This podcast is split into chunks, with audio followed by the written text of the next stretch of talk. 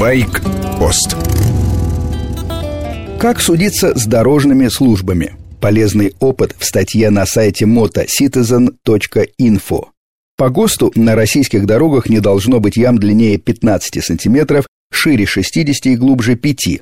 Если хотя бы по одному параметру яма больше, можно предъявлять претензии дорожным службам. Запасные части оплачиваются с учетом износа, поэтому поцарапанный глушитель на старенькой четырехсотке не будет стоить усилий. А вот Kawasaki ZZR 1400 2006 года со всеми понижающими коэффициентами обошелся дорожникам почти в 250 тысяч рублей.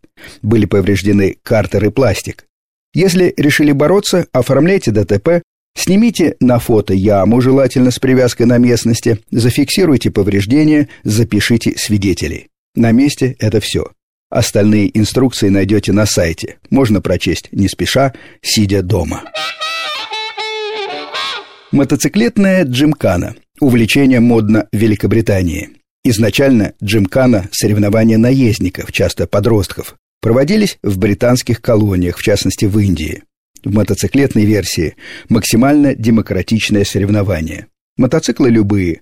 Надо пройти на время очень компактную трассу с поворотами, змейками и разворотами на 180 градусов. Годится любая асфальтовая площадка. Подойдет и пятачок, на котором сдают категорию А. Скорости минимальные.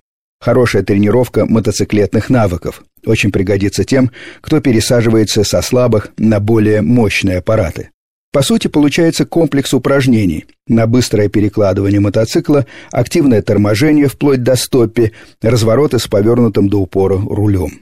Посмотрите видео на сайте therideadvice.com.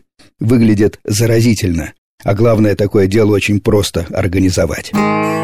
Кавасаки изначально фирма авиационная. Во Вторую мировую выпускала двигатели. Поэтому КЕ-1, первый мотор для наземной техники, был собственной разработкой, в отличие от большинства других японских фирм, которые копировали европейские мотоциклетные моторы.